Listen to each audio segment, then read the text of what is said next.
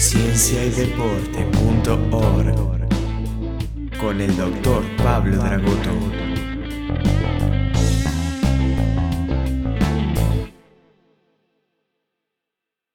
Estamos listos para tener una charla de temas interesantes, lindos para quienes realizan actividad física, con el doctor, médico, deportólogo, cardiólogo. Buenas noches, Pablo. ¿Cómo andas? Hola, Lucho. Acá lo tenemos al doctor, eh, especialista eh, en cardiología y deportología, que se ha después especializado en fisiología del ejercicio, y a su vez en su infancia ha sido deportista, triatlonista, jugador de rugby, que tiene como hobby también la música.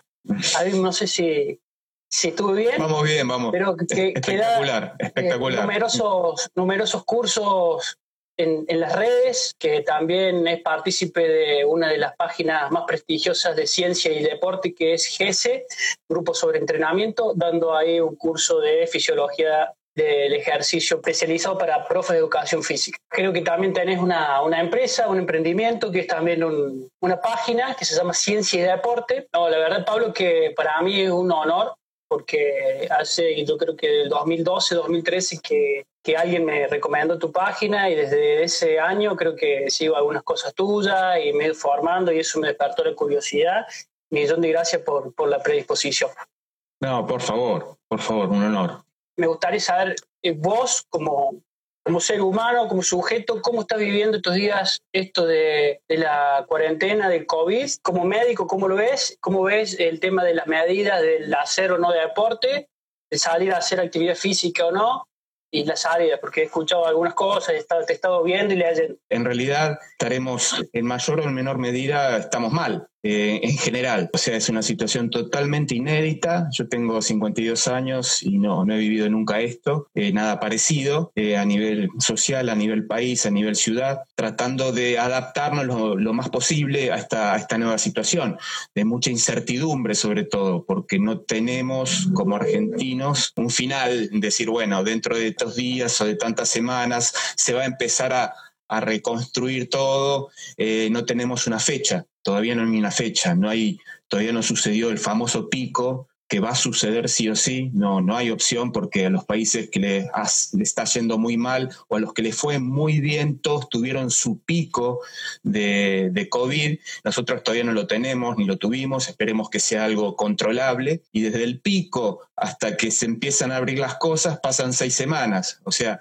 nosotros cuando lleguemos al pico que vamos a llegar, esperemos lo mejor posible, ahí en seis semanas se van a empezar a abrir las cosas. Hay mucha incertidumbre, estamos todos adentro, es una nueva situación para las familias, familias que están separadas, personas que se quieren mucho que estamos separados, y bueno, y dentro de la convivencia de, lo, de, de cada una de las familias, bueno, se pasan momentos difíciles eh, y bueno, tratando de adaptarnos lo mejor posible. Eh, con respecto a la actividad física, es un tema también un poco complicado. Sea, uno va a un negocio acá en Mar del Plata donde vamos a comprar algo o cuando voy a trabajar y uno ve eh, que por ahí el barbijo está mal puesto, no se mantiene la distancia, eh, hay gente que va sin barbijo directamente. El domingo se abrieron los negocios y hubo una calle popular acá en Mar del Plata en donde fueron todos a pasear. Y por otro lado, hay un surfer en el, metido en el mar ahí que se lo ve solito y van, lo buscan y lo escrachan en las redes. Hay una persona caminando sola sin molestar a nadie en la costa y, y salen en, en los medios. Entonces se va de un extremo a otro.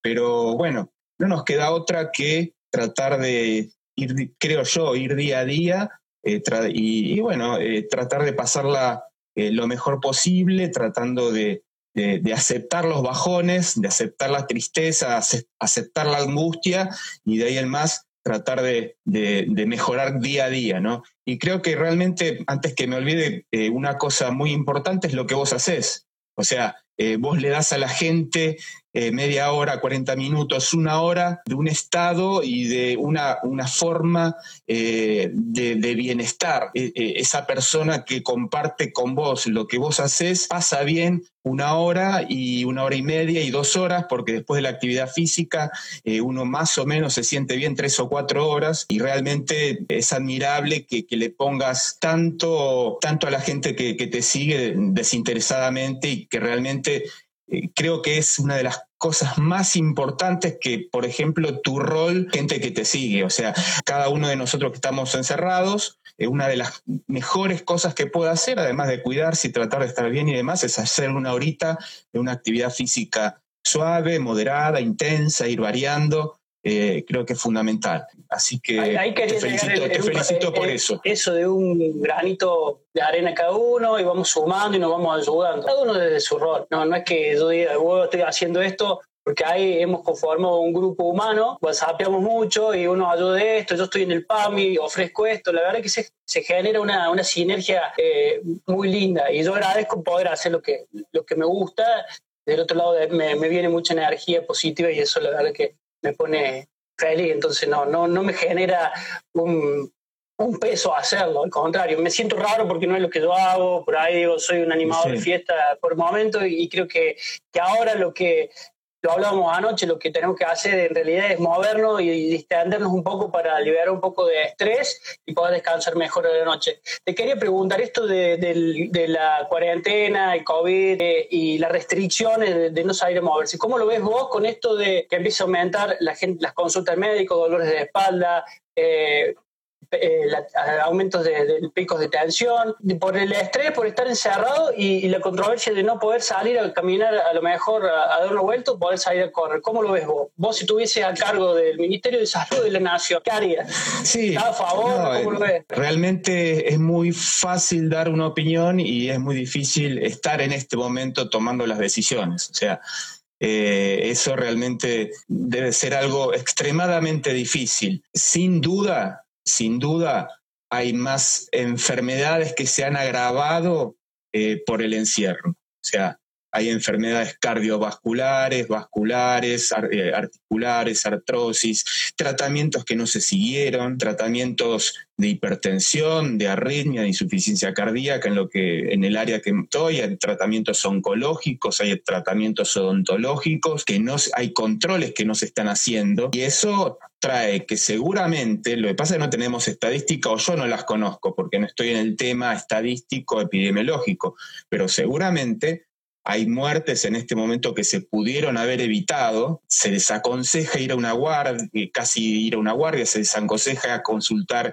ir a una, consulta, y, hay gente que dice, bueno, no puedo ir, me quedo, y por ahí pasa. Y también, hay, también hay eh, miedo. Hay miedo, hay gente desatendida. Yo no sé si vamos a saber por lo menos en Argentina, ojalá sí, tengamos cifras, estadísticas claras en donde uno diga, bueno, eh, por un lado ganamos porque el COVID está controlado, por otro lado no sabemos cuánto, pero sin duda que hay una desatención y va a haber mayores enfermedades de otro tipo y va a haber también mayores muertes en la Argentina por, por esta situación. Con respecto a, la actividad física en sí, también es muy difícil, porque uno dice, si cumplimos las normas y demás, una persona no tendría por qué no poder salir una hora día por medio a caminar o a trotar a andar en bicicleta. No hay motivo.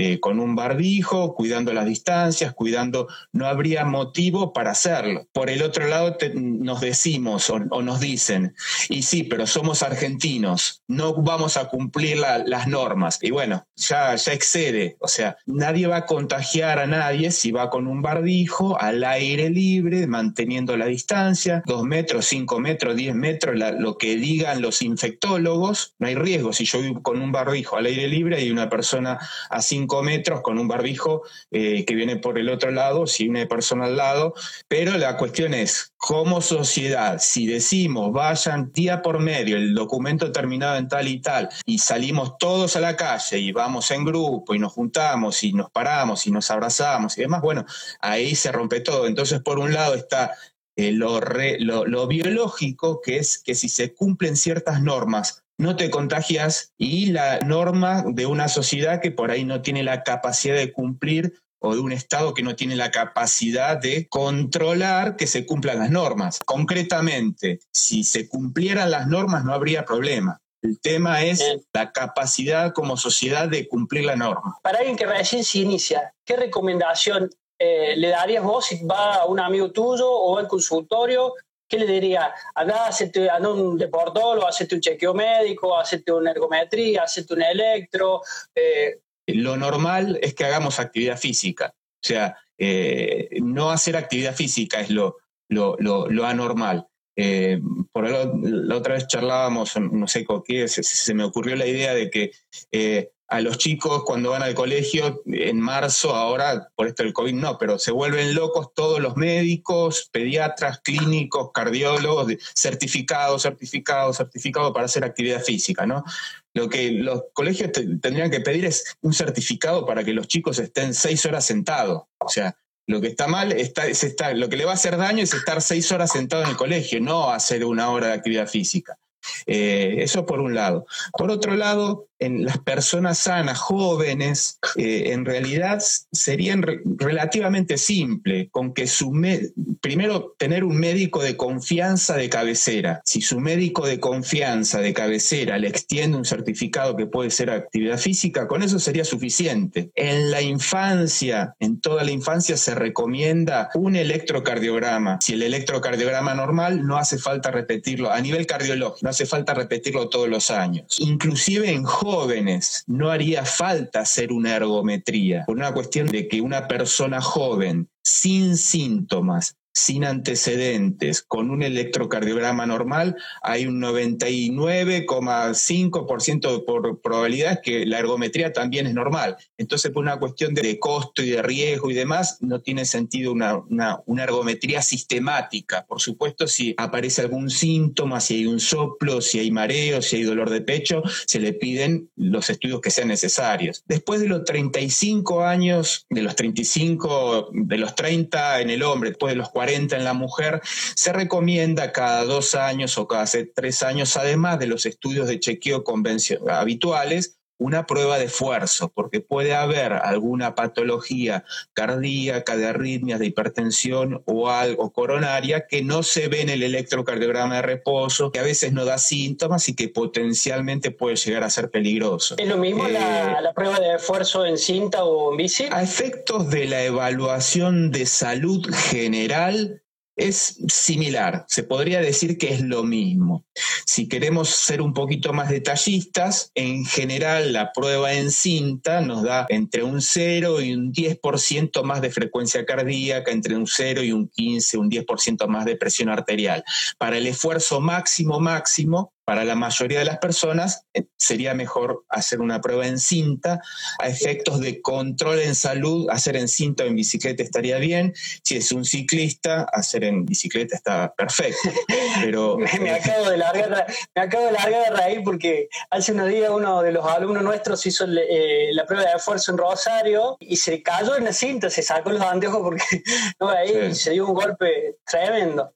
Eh, el chico es, muy, un deportista completo, salió ileso, pero me, corre justo de esa anécdota. Y acá en Córdoba piden electroergometría y ecocardiograma, creo que a partir de los 30, de los 30 años. ¿Cómo lo ve eso? Porque acá en Córdoba resultó que hace unos años murió un jugador de básquet y a partir de ahí se sale un protocolo que bueno, es bastante Por ahí el ecocardiograma en deportistas eh, federados se recomienda también en, la juventud, 16, 17 años, además del electrocardiograma.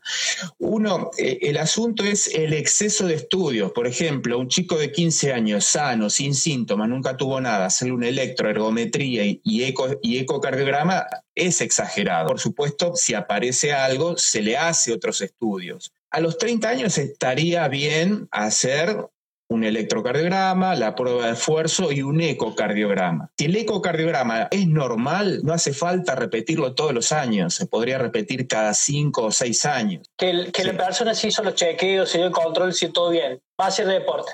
Empieza a hacer actividad física, va a un club o empieza a un grupo de running o va a un lado. Vos recién nombraste algo y ahora en esta situación de hacer en casa. En una época, en un momento normal, sin cuarentena, sin restricción, ¿qué recomendarías vos a una persona mayor de edad, ¿qué, frecuencia de entrenamiento, qué intensidad, como para la salud? Lo primero, primero de todo, que busque una actividad que, le guste. O sea, eh, cuanto más eh, gusto hay por la actividad o, más se sienta cómodo, más se sienta alegre, más se sienta eh, que puede hacer la actividad, más fácil va a ser la adherencia. O sea, si, se, si va a un lugar o con alguien o con un grupo que, la pasa bien, lo, lo más probable es que lo siga haciendo. O sea, buscar alguna actividad que le guste.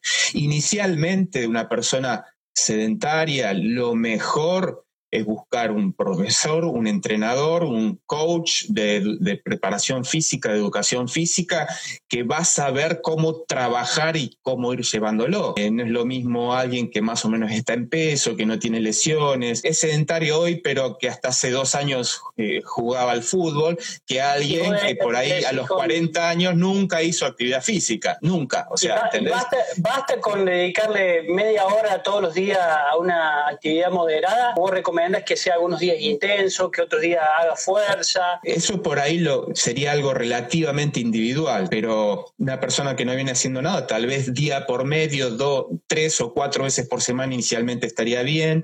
Lo ideal es que llegue a la actividad física casi diaria en un periodo de tiempo, en un lapso, ir llevando de, dos a tres veces por semana iniciales y que el profe, el entrenador, lo vaya llevando a casi diariamente. Y desde ya ir variando las cargas habrá días de, carga y habrá días de descarga y días intermedios. La variación de carga un poco a cargo del entrenador que va a saber cómo ir variando las cargas, saber que trabaja un día, que trabaja el otro, dar los tiempos de recuperación, ir tocando distintas aptitudes físicas, distintas exigencias metabólicas. Hay exigencias metabólicas musculares que requieren dos o tres días de recuperación, hay otras que se pueden hacer todos los días, hay que ver que no haya interferencia de cargas. Esto con que ha pasado hace un par de años en, en, la Organización Mundial de la Salud, que cambió la definición de sedentarismo, recomendaba una, una hora moderada todos los días que hubo un cambio al respecto. ¿Qué opinas vos? ¿Qué recomendación darías? Las recomendaciones van cambiando, pero eh, las recomendaciones es sumar una cantidad de minutos adecuadas semanales de aeróbico de baja intensidad, algún porcentaje un poquito mayor de alta intensidad aeróbica y por lo menos dos veces por semana de entrenamiento de la fuerza. Porque me pasa, por ejemplo, en el grupo de entrenamiento viene alguien y me dice, yo trabajo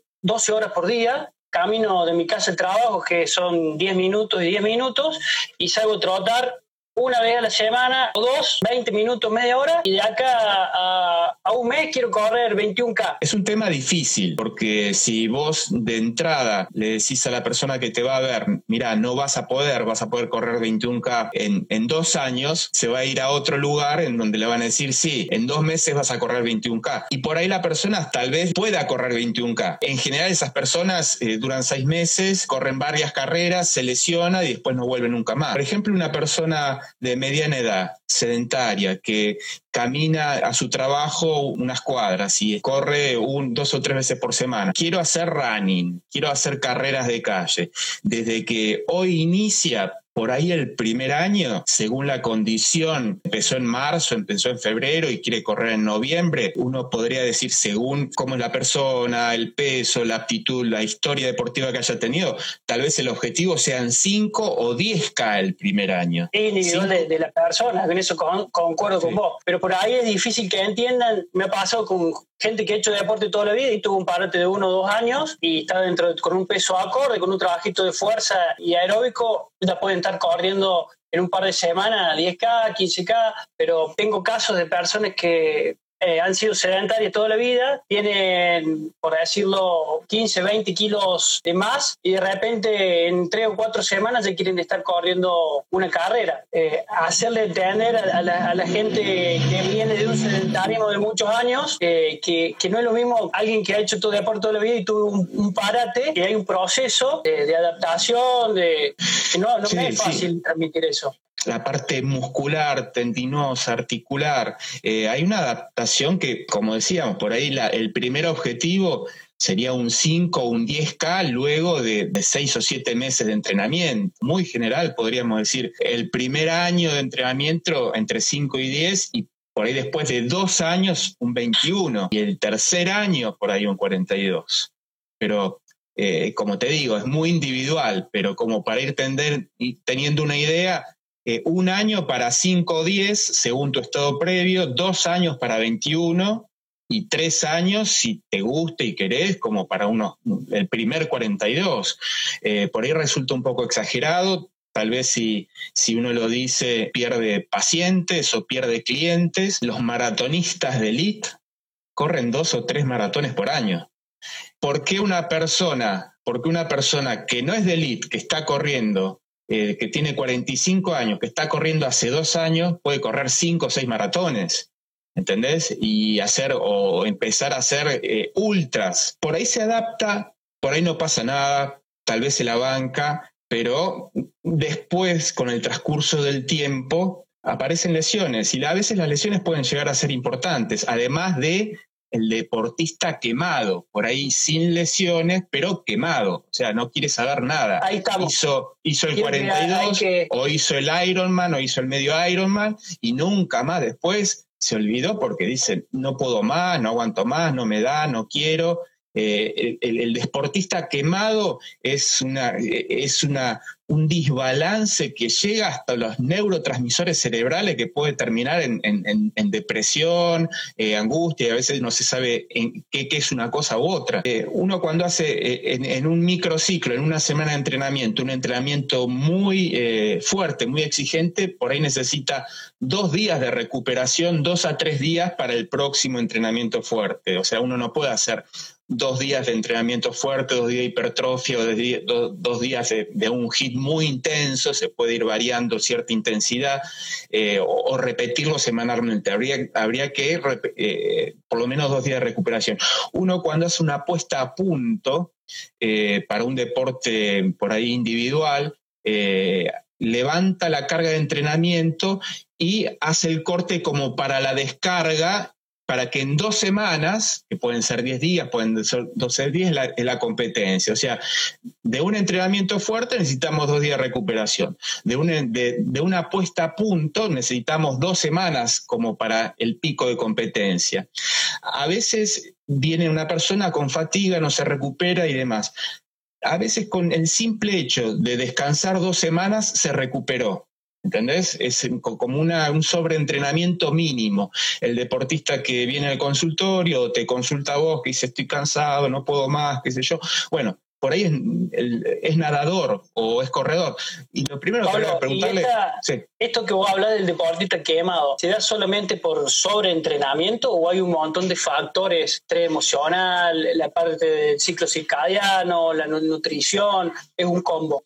Y es un combo, es un combo, porque vos tenés un plan de entrenamiento para un, cualquier competencia de resistencia y tenés un problema eh, familiar, eh, tenés un problema con tu hijo tenés un problema económico, tenés un problema en el trabajo, eso suma cortisol, adrenalina, que son hormonas del estrés que no ayudan a la recuperación. Vos te hiciste el fondo del, domingo, que ya es una situación importante. No te hidrataste lo suficiente, ya estás deshidratado. No tenés glucógeno, no te recuperaste con los hidratos de carbono suficientes, ya el músculo está sin hidratos de carbono. Tu familia tenés un problema familiar, ya hay un estrés importante. No dormiste bien por el estrés familiar y el otro día vas y en el trabajo te alcanza la plata, eh, tu jefe se peleó, más estrés, o sea, y más recuperación. O sea, si esa persona que viene con toda esa carga emocional de trabajo y de estrés, si ese día tiene entrenamiento, tiene que ir al club de rugby, de fútbol o el grupo de running y tiene que entrenar, ¿qué le dirías vos? Andate a tu casa, entre, entrena, movete, hazlo intenso, hazlo suave, porque me pasa se ha ido y todo el tiempo eh, luchar con el estrés. Entonces la pregunta que hago ahí grupal, chicos, ¿cómo están? Del 1 al 10. Sí. Eh, a ver, muévanse, pero hoy cuidado. Es hacer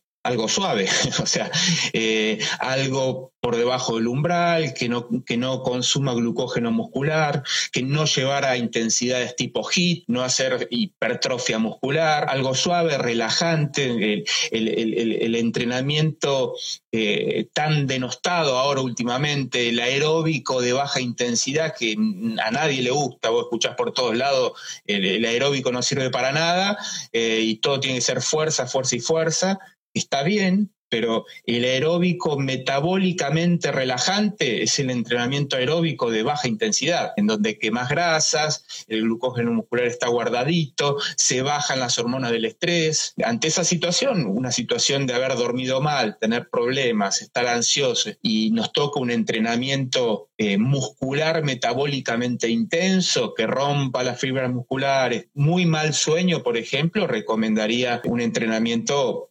aeróbico de baja intensidad. ¿Qué opinas del trabajo de fuerza para gente que hace eh, eh, entrenamiento de resistencia? ¿Trabajar la fuerza o no? ¿Cuántas veces? ¿En qué momento? ¿En qué parte del periodo? El entrenamiento de fuerza bien planificado en una persona que hace running mejora el rendimiento, mejora el rendimiento en tiempo directamente. Eh, o sea, eh, nos da una fortaleza extra ante la fatiga muscular eh, que implica la competencia o el entrenamiento de resistencia.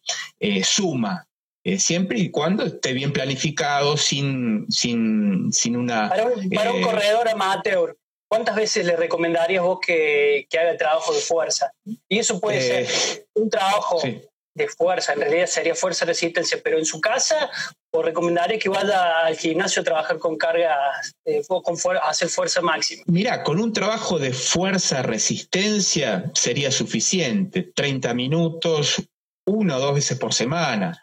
No hace falta matarse en el gimnasio. Eh, si querés hacer más, puedes hacer más, ¿entendés? Si querés hacer fuerza máxima una vez cada 15 días con un profe que te mire, que te guíe para no lesionarte, tampoco hay problema. Y a veces hasta es un poco divertido, se le da al músculo eh, un estímulo diferente, completamente diferente. No sé si sumaría para el rendimiento fuerza máxima, eh, lo que sí, la fuerza de resistencia sí. Y como te decía, no hace falta ir a cuatro veces por semana, una hora y media al gimnasio. Y si en su casa tiene los elementos, si el profe, el entrenador lo guía bien, por ahí lo puede hacer en su casa. Lo más fácil es si vos tenés tu entrenador, bueno, decir, te pones en la mano del entrenador y haces lo que, te dice, en tu casa, en el gimnasio, donde sea. Una vez por semana, periodo competitivo eh, o, o, cerca de una competencia, dos veces por semana eh, tal vez lejos de la competencia, eh, de fuerza-resistencia y eh, para mí sería divertido trabajos por ahí de, potencia o de, fuerza máxima, pero porque a mí me divertiría y, también se le da al músculo algo diferente. Eh, en el valor ahí en, la monotonía y también que genere ese estímulo. En la monotonía y el cerebro, las motoneuronas están dando orden a cierto grupo muscular, a cierto movimiento de actuar al máximo, al máximo. Es algo que, está bueno poder estimularlo si... Justo me vino a la cabeza que hace unos años eh, vi unos videos en YouTube de un loco que corría en un descampado y se hacía test de lactato una página de Dragoto, Ciencia y Deporte, que se pintaba. Eh, ¿Qué opinás vos eh, en, cuanto a trabajar así en grupo? ¿Cómo se puede trabajar para poder dosificar? Si vos estuviese a cargo de un grupo, ¿trabajarías con pulso? ¿Te mediría el pulso? ¿Percepción de esfuerzo? escala de Borg, les los mandarías a hacer un test de lactato cada tanto, los tomarías de VO2 máximo, harías un test de de, la milla o del kilómetro, los dos o tres kilómetros, calcularías tiempo y le darías una velocidad de trabajo? Primero, eh, no estoy a cargo del grupo de running. Entonces, eh, el problema es del que está, de ustedes. eh, eh lactato, salvo que, que, uno quiera realmente, se interese por ahí para deportistas en donde se vaya a buscar tiempo, determinada ya federado, elite y demás. Eh, yo eh, en el instituto tenemos un aparato de, consumo de oxígeno, todo el que quiere venir a hacer ese consumo de oxígeno mejor. No es algo que uno diga, eh, que te dé mucha información para un grupo habría que hacer una evaluación eh, y tal vez me parece lo, más práctico y demás, dividir al grupo en tres o cuatro o cinco niveles y que cada eh, nivel tenga su ritmo de entrenamiento. Creo que sería la forma y bueno, periódicamente buscar un test que más eh, que más se adapte a las posibilidades. Creo que tomar mil metros, tomar dos mil metros, por ahí para deporte de conjunto un yo-yo TED, una BET, y con eso eh, no, no hace falta tecnología. No tomaría el pulso, salvo que nos da mucha información el pulso. Eh, si, si todos tienen su cardiotacómetro y tienen el, pulso, estaría buenísimo tener una planillita con un registro del pulso. El registro del pulso al, eh, levantarse, o sea, uno se despierta, espera dos minutos y se toma el pulso y lo anota. Es un buen parámetro como para evaluar eh, sobre entrenamiento. Me, guiaría por una evaluación y por tiempos. No tomaría el pulso sistemáticamente a todos, porque el pulso acá, eh, y eso que yo vivo del pulso, o sea, todo el mundo, ¿entendés lo que te digo? O sea, pero es más, por la sensación subjetiva del esfuerzo, escala de percepción puede llegar a ser, el entrenador que sabe, mira con simple ver cómo está respirando, sabe en qué área metabólica se está moviendo. Haría un test simple periódicamente, una vez por mes, dos meses, tres meses, que puede ser la, mil metros, por decir algo. Eh, y para trabajar subaeróbico, superaeróbico y en algún caso un VO2 máximo. Claro, escala de percepción. Y con, el, jadeo, y con el jadeo decir, bueno, puedo hablar, está en determinada área funcional, se me entrecorta la voz, ni puedo hablar incómodo y no puedo hablar. ¿Cómo lo ve eso? Y eso me parece lo, más correcto, lo más simple. No, se necesita eh, tecnología, no se necesita gastar plata y es algo que eh, si uno sabe fisiología, te das cuenta de, qué está sucediendo.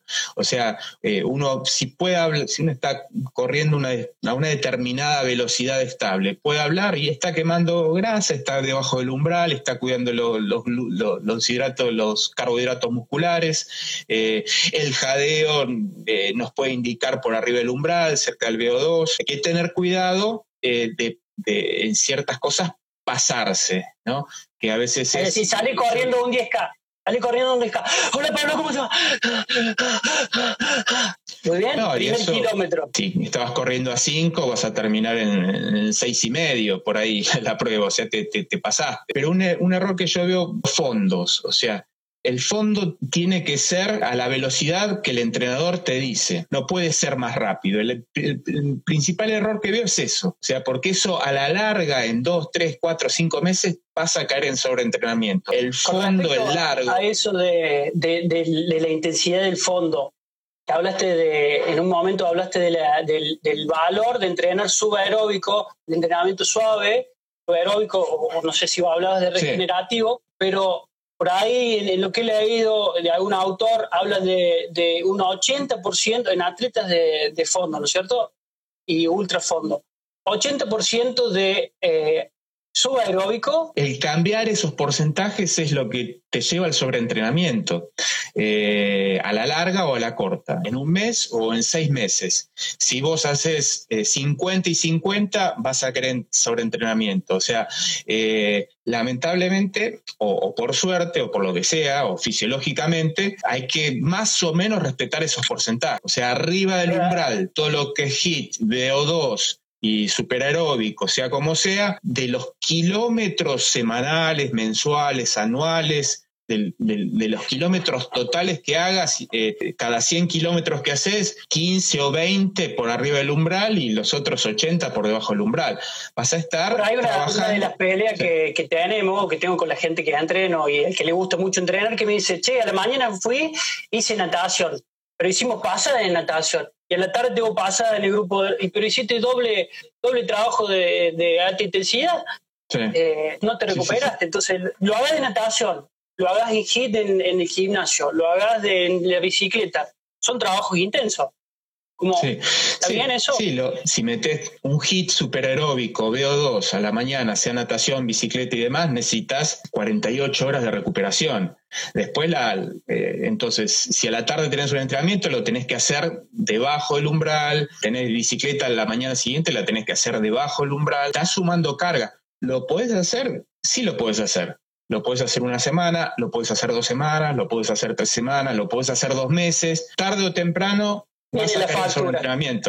Viene la factura. Y el tema es que eh, viene la factura y lo que te decía, por ahí te das cuenta que viene la factura, eh, el profe te lo dijo, fuiste al médico, es muy común esto, va al médico, me siento cansado, fui al clínico, me hizo tal estudio y me da todo, todo, todo normal. Sí, eh, si hiciéramos por ahí una biopsia de músculo y sacáramos, eh, qué sé yo, si estás haciendo, por ejemplo, una dieta restrictiva en carbohidratos, eh, esa es la causa, por ejemplo. O si no, interrogar cómo vino tu entrenamiento y esto no estuvo bien. Entonces por ahí necesitas 15 días de bajar o necesitas dos meses de bajar y hay gente que no se recupera, ese es el tema, que no se recupera. Y el tema de los fondos es eso, que por ahí eh, me siento bien, voy en grupo y le meto. Y le meto y le meto. Y no, tendrías que haber. Ahí, por ejemplo, el cardiotacómetro estaría bueno. ¿Hay algún eh, suplemento dando vuelta que nos haga ser los superdeportistas? ¿Hay algo realmente que para. Mira, en realidad no. En realidad no. el entrenamiento y la alimentación hace maravillas. O sea, uno comiendo es, mal. Comer, Es comer lo que uno va a encontrar en la verdulería, en la dietética, en, el súper, o uno tiene que ir a esos lugares donde venden el pote de proteína, el, la creatina, el ginseng y todas esas cosas que uno le quieren vender sí o sí. Claro, por ahí nos queda poquito tiempo porque tal vez haya que explayarse un poco, ¿no? Para, para, para no decir eh, cosas que por ahí no se entiendan bien. Pero en realidad, eh, para el 95% de los deportistas, con comer y entrenar, comer eh, verdulería, cosas, productos frescos, sanos, saludables, frutas, verduras, carne, huevo, lácteos, con eso sería suficiente, sería suficiente. hay que la cafeína te da un plus subjetivo, o sea, vos te sentís mejor y corres un poco mejor. Eh, si, hacemos prueba de consumo de oxígeno con cafeína, sin cafeína, va a haber una mejoría entre el 0 y el 5% de, de mejoría. Y puede haber una mejoría en el rendimiento del reloj con cafeína dentro de las dosis que se recomiendan entre el 0% y el 4 o 5%, o sea, con cafeína tenés mejor rendimiento. Eh, el exceso de cafeína en ciertas personas puede hacer mal. Entonces, ese sería un suplemento ergogénico positivo permitido a ciertos niveles. ¿Qué puede decir eh, con respecto a la hidratación? sí, la hidratación acá, por ejemplo, eh, es... en este tipo de deporte de resistencia, uno puede correr una hora con agua pero no puede correr dos horas con agua nada más. O sea, con agua nada más vas a correr más lento. Eh, con una bebida deportiva, que la puedes hacer en tu casa o comprarla. Eh, Pueden ver los videos en, YouTube de Pablo Dragoto, lo buscan en YouTube. Está, bien. Eh, con, una bebida deportiva vas a, vas a correr más rápido, vas a llegar, vas a tardar menos triatlón ultra, 21, 42 y demás, todas las cosas largas que pueda haber eh, en, bicicleta, remando y demás, vas a hacer mejor rendimiento, te vas a sentir más y vas a hacer mejor tiempo con bebida deportiva y agua. Eh, con azúcar. Hidratación, hidratación, ¿solo antes, durante o después? ¿O todo? No, no, antes no exagerar, es muy individual, porque si exagerás, te van a dar ganas de hacer pis y ver si, y, ver si puedes hacer pis o no en la competencia según qué tipo de competencia sea. Pero eh, como te, eh, lo general, general, entrenamientos y competencias menos de una hora, como para hacerlo muy general, con agua es suficiente. Más de una hora, agua, bebida deportiva, geles, y cuanto más largo, eh, por ahí tenemos que meter un poquito más de sales, eh, qué sé yo, en, en, Ironman o en Ultra, o en carrera de 50, 100 kilómetros, lo que sea, hay que comer. Hay que comer cosas saladas, hay que comer cosas dulces, hay que hidratarse mucho. Si no, no se llega. La capacidad de tolerancia de absorción, ¿se entrena? Eh, eso es totalmente, eso se entrena como tendría, tendrías que entrenar diariamente ir a correr, o sea, o, hacer actividad física, o sea, la tolerancia a qué tomar, cuánto tomar, cómo tomar, eh, a tal velocidad tomo tanto, a tal velocidad tomo menos, eh, qué, qué, paso mejor, qué paso, qué paso más lento, eso es entrenable. Y, bueno, ahí están los deportivos. Sí de una bebida deportiva? ¿Es lo mismo cualquier sabor y cualquier temperatura? ¿Cómo influye? Sabor no te sabría decir si es lo mismo, eh, sí los porcentajes. Y temperatura, más bien fría, la absorción es un poco más rápida. Y la concentración de glucosa o azúcares o, o, de lo que son azúcares simples, que puede ser el azúcar común de mesa, entre 6 y 8% eh, entre 6 y 10% es donde más se absorbe el azúcar. Si es muy concentrada, no se absorbe eh, tanto y si es muy baja tampoco. Y si le agregamos eh, un poquito de sales, de sodio, eh, entre 2 y 3 gramos, por ejemplo, de sal común por litro, eh, se absorbe mejor el azúcar, se absorbe mejor el agua, se absorbe mejor el, los ¿Solamente cloruro de sodio o cloruro de magnesio y cloruro de potasio también? Muy general, dos tercios de cloruro de sodio y un tercio de cloruro de potasio, por ejemplo. Con eso así sería, estaría bien. ¿Cuántos gramos de hidrato de carbono por hora recomendas Depende de la competencia, o sea, estamos entre 30 a 90 o a 100 gramos de hidrato de carbono.